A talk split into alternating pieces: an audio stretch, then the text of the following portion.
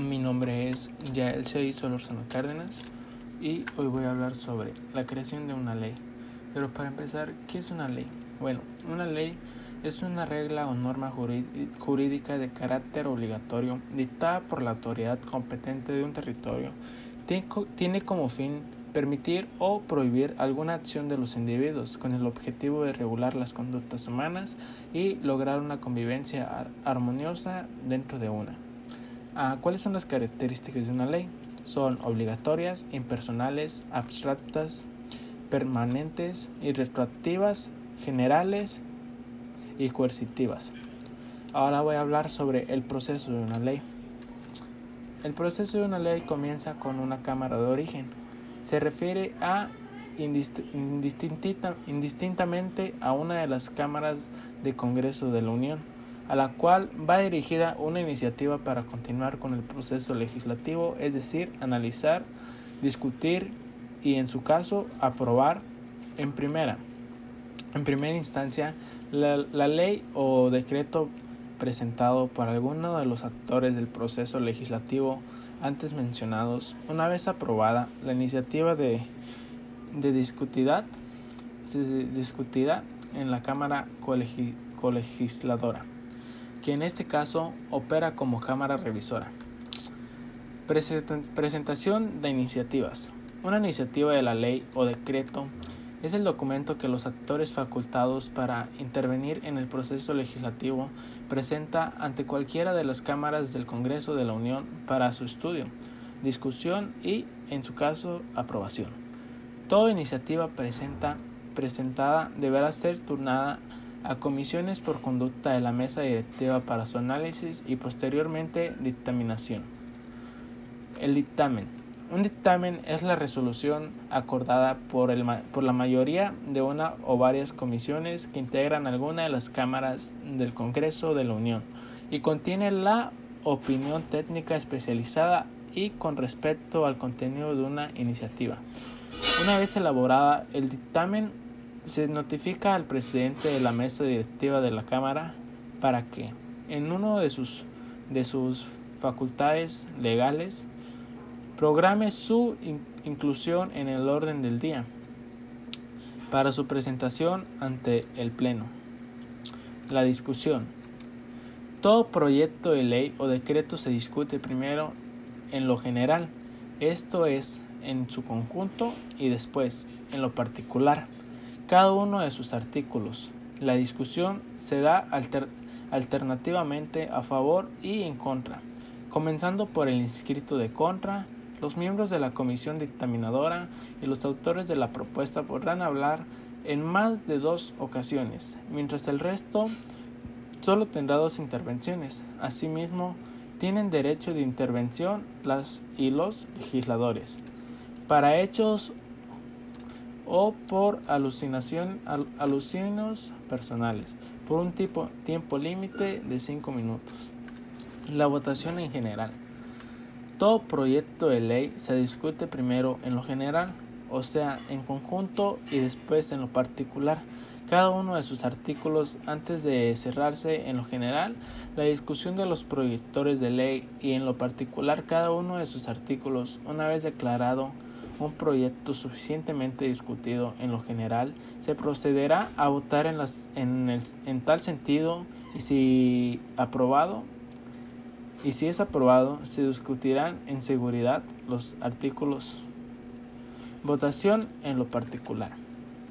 Es el acto por el cual el presidente de mesa directiva somete a votaciones los artículos reservados de un dictamen inmediatamente después de que éste haya sido votado en lo general durante su discusión en el Pleno. Los legisladores recibirán artículos cuando su opinión individual es contraria a la que el dictamen contiene, es contraria a la que el dictamen contiene, ya sea en algunos puntos específicos o general. Cámara Revisora.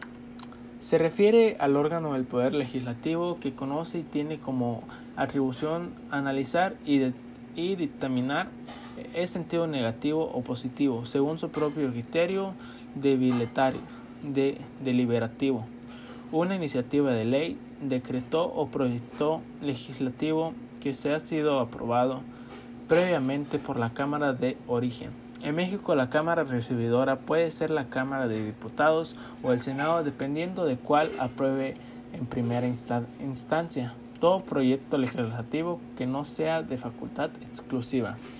Si algún proyecto de ley o decreto fuese desechado en su totalidad por la Cámara de Revisora, volverá a la de origen, con las observaciones que aquella le hubiese hecho. Si examinando de nuevo fuese aprobada por la mayoría absoluta de los miembros presentes, volverá a la Cámara que desechó, la cual tomará otra vez en consideración. Y si lo aprueba por la misma mayoría, pasará el Ejecutivo para su publicación, pero si lo reprueba no podrá volverse a presentar en el mismo periodo de sesiones. Promulgación. El presidente de la República, al recibir el, decreto aprobado por, la, por el Congreso de Unión, puede realizar observaciones al decreto aprobado, en cuyo caso la remitirá a la Cámara de Origen para su estudio, dentro de los 10 días naturales, a no ser que, corriendo este término, hubiera el, hubiera el Congreso cerrado o suspendido sus sesiones, en cuyo caso la devolución deberá hacerse el primer día útil en el que el Congreso esté reunido.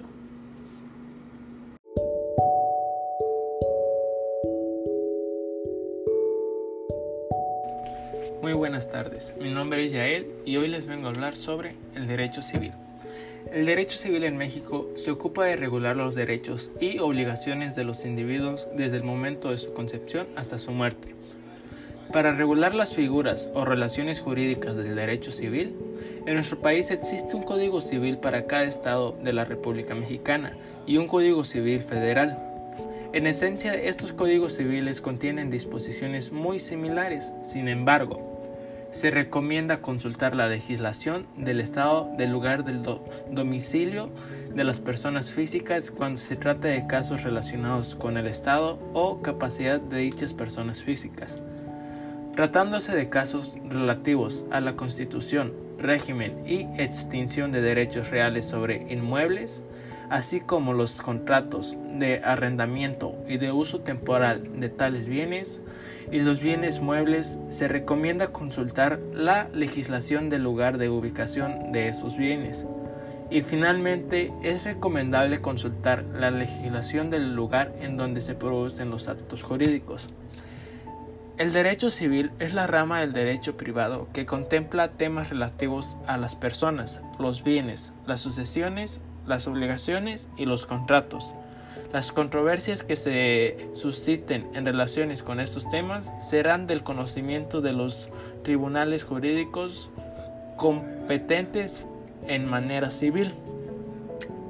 La ley dispone que por parte del Estado, para conocer o intervenir en algún de estos temas del derecho civil, según sea el caso concreto, se encuentran las autoridades jurídicas, judiciales, perdón, las autoridades del registro civil, notarios públicos, corredores públicos, actuarios o el registro público de la propiedad. También les voy a hablar sobre 10 características del derecho civil. Una de las características es el respeto a las personas. ¿Qué habla, el respeto, ¿Qué habla el respeto a las personas? Uno de los aspectos principales de los que se ocupa el derecho civil es la relación con la propia existencia del ser humano. El nacimiento, la muerte y los vínculos jurídicos entre los individuos tales como la nacionalidad, los estados civiles y aquellas consideraciones legales que acompañan a la persona desde su nacimiento. Otra de las características del, del derecho civil es el respeto a los bienes. También atañe el derecho civil las disposiciones jurídicas de las cosas y los bienes, así como de los modos de adquirirlos y disfrutarlos. Esto puede referirse a los distintos tipos de propiedad, el reglamento con los, los reglamentos concerninentes al uso de bienes determinados, la normativa de sucesión o de herencia, y los traspasos y cesiones de bienes específicos. El respeto respecto a la familia, puesto que la familia es la base de la sociedad al derecho civil involucra las relaciones derivadas de ella, ya sea en la normal, en la moral, ético, patrimonial o simplemente en el interés del orden público. Esto se refiere a las uniones matrimoniales o uniones civiles, las relaciones de parentesco y con seguridad, así como la de los derechos, deberes y relaciones de superioridad o dependencia que ellas generan. Respecto a la responsabilidad civil, se entiende por responsabilidad civil a la obligación de las personas que reparan o resarcircan el daño eventual que pudieron causar a otras y a sus bienes, así como los bienes del Estado. Dicha responsabilidad puede ser de orden contractual cuando se viola un acuerdo voluntario o extracontractual cuando se, lo, cuando se viola es una ley. Respecto a los contratos, otros aspectos sobre el que recae el derecho civil es la regulación de los actos y negocios jurídicos, así como sus posibles consecuencias y vinculaciones. En ese sentido, se ocupa de velar por el cumplimiento de las obligaciones y presentaciones contraídas, pero también de las condiciones en que dichos acuerdos podrán producirse. Respecto al derecho internacional, existe también una llamada derecho civil internacional, cuyo campo de acción son las áreas de conflicto entre normativas jurídicas entre países, los conflictos de la ley aplicable y la normativa de extranjería. A esto también se le conoce como derecho internacional privado y cada país determina su propia posición en la materia. Respecto al derecho común, un aspecto más amplio del derecho civil es servir de disposición general de los modos de ejecución de otras ramas del derecho, como el, mercantil o el laboral, en, el conocimiento a la aplicación e interpretación de las normas jurídicas establecidas. Por eso el derecho común y el derecho civil son prácticamente sinónimos. Respecto al ordenamiento jurídico, el derecho civil procura además el estudio de los distintos mecanismos jurídicos disponibles para la protección de la disposición legales hasta ahora descritas, siempre en el marco del contemplado por el ordenamiento jurídico, jurídico vigente como en las constituciones nacionales. Respecto al territorio, en un mismo país puede haber varias modulaciones del derecho civil aplicables a casos distintos. Así puede haber un rango nacional o federal aplicable a los rasgos del territorio y otras provinciales o forales restringidas a un estado o región específico dentro del mismo.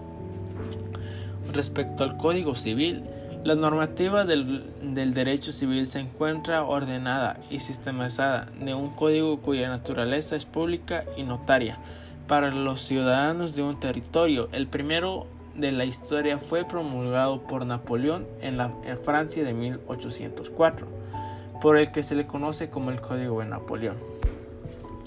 ¿Y cómo se conforma el derecho civil? El derecho civil es un derecho privado, lo que implica que se compone de normas jurídicas que ponen obligaciones y proporcionan derechos en las relaciones familiares, patrimoniales, sucesiones, contratos, nacionalidad, nacimiento, capacidad, etc. Son relaciones que solo atañen a las personas que tienen ese contrato o se relacionan familiar y no son de interés.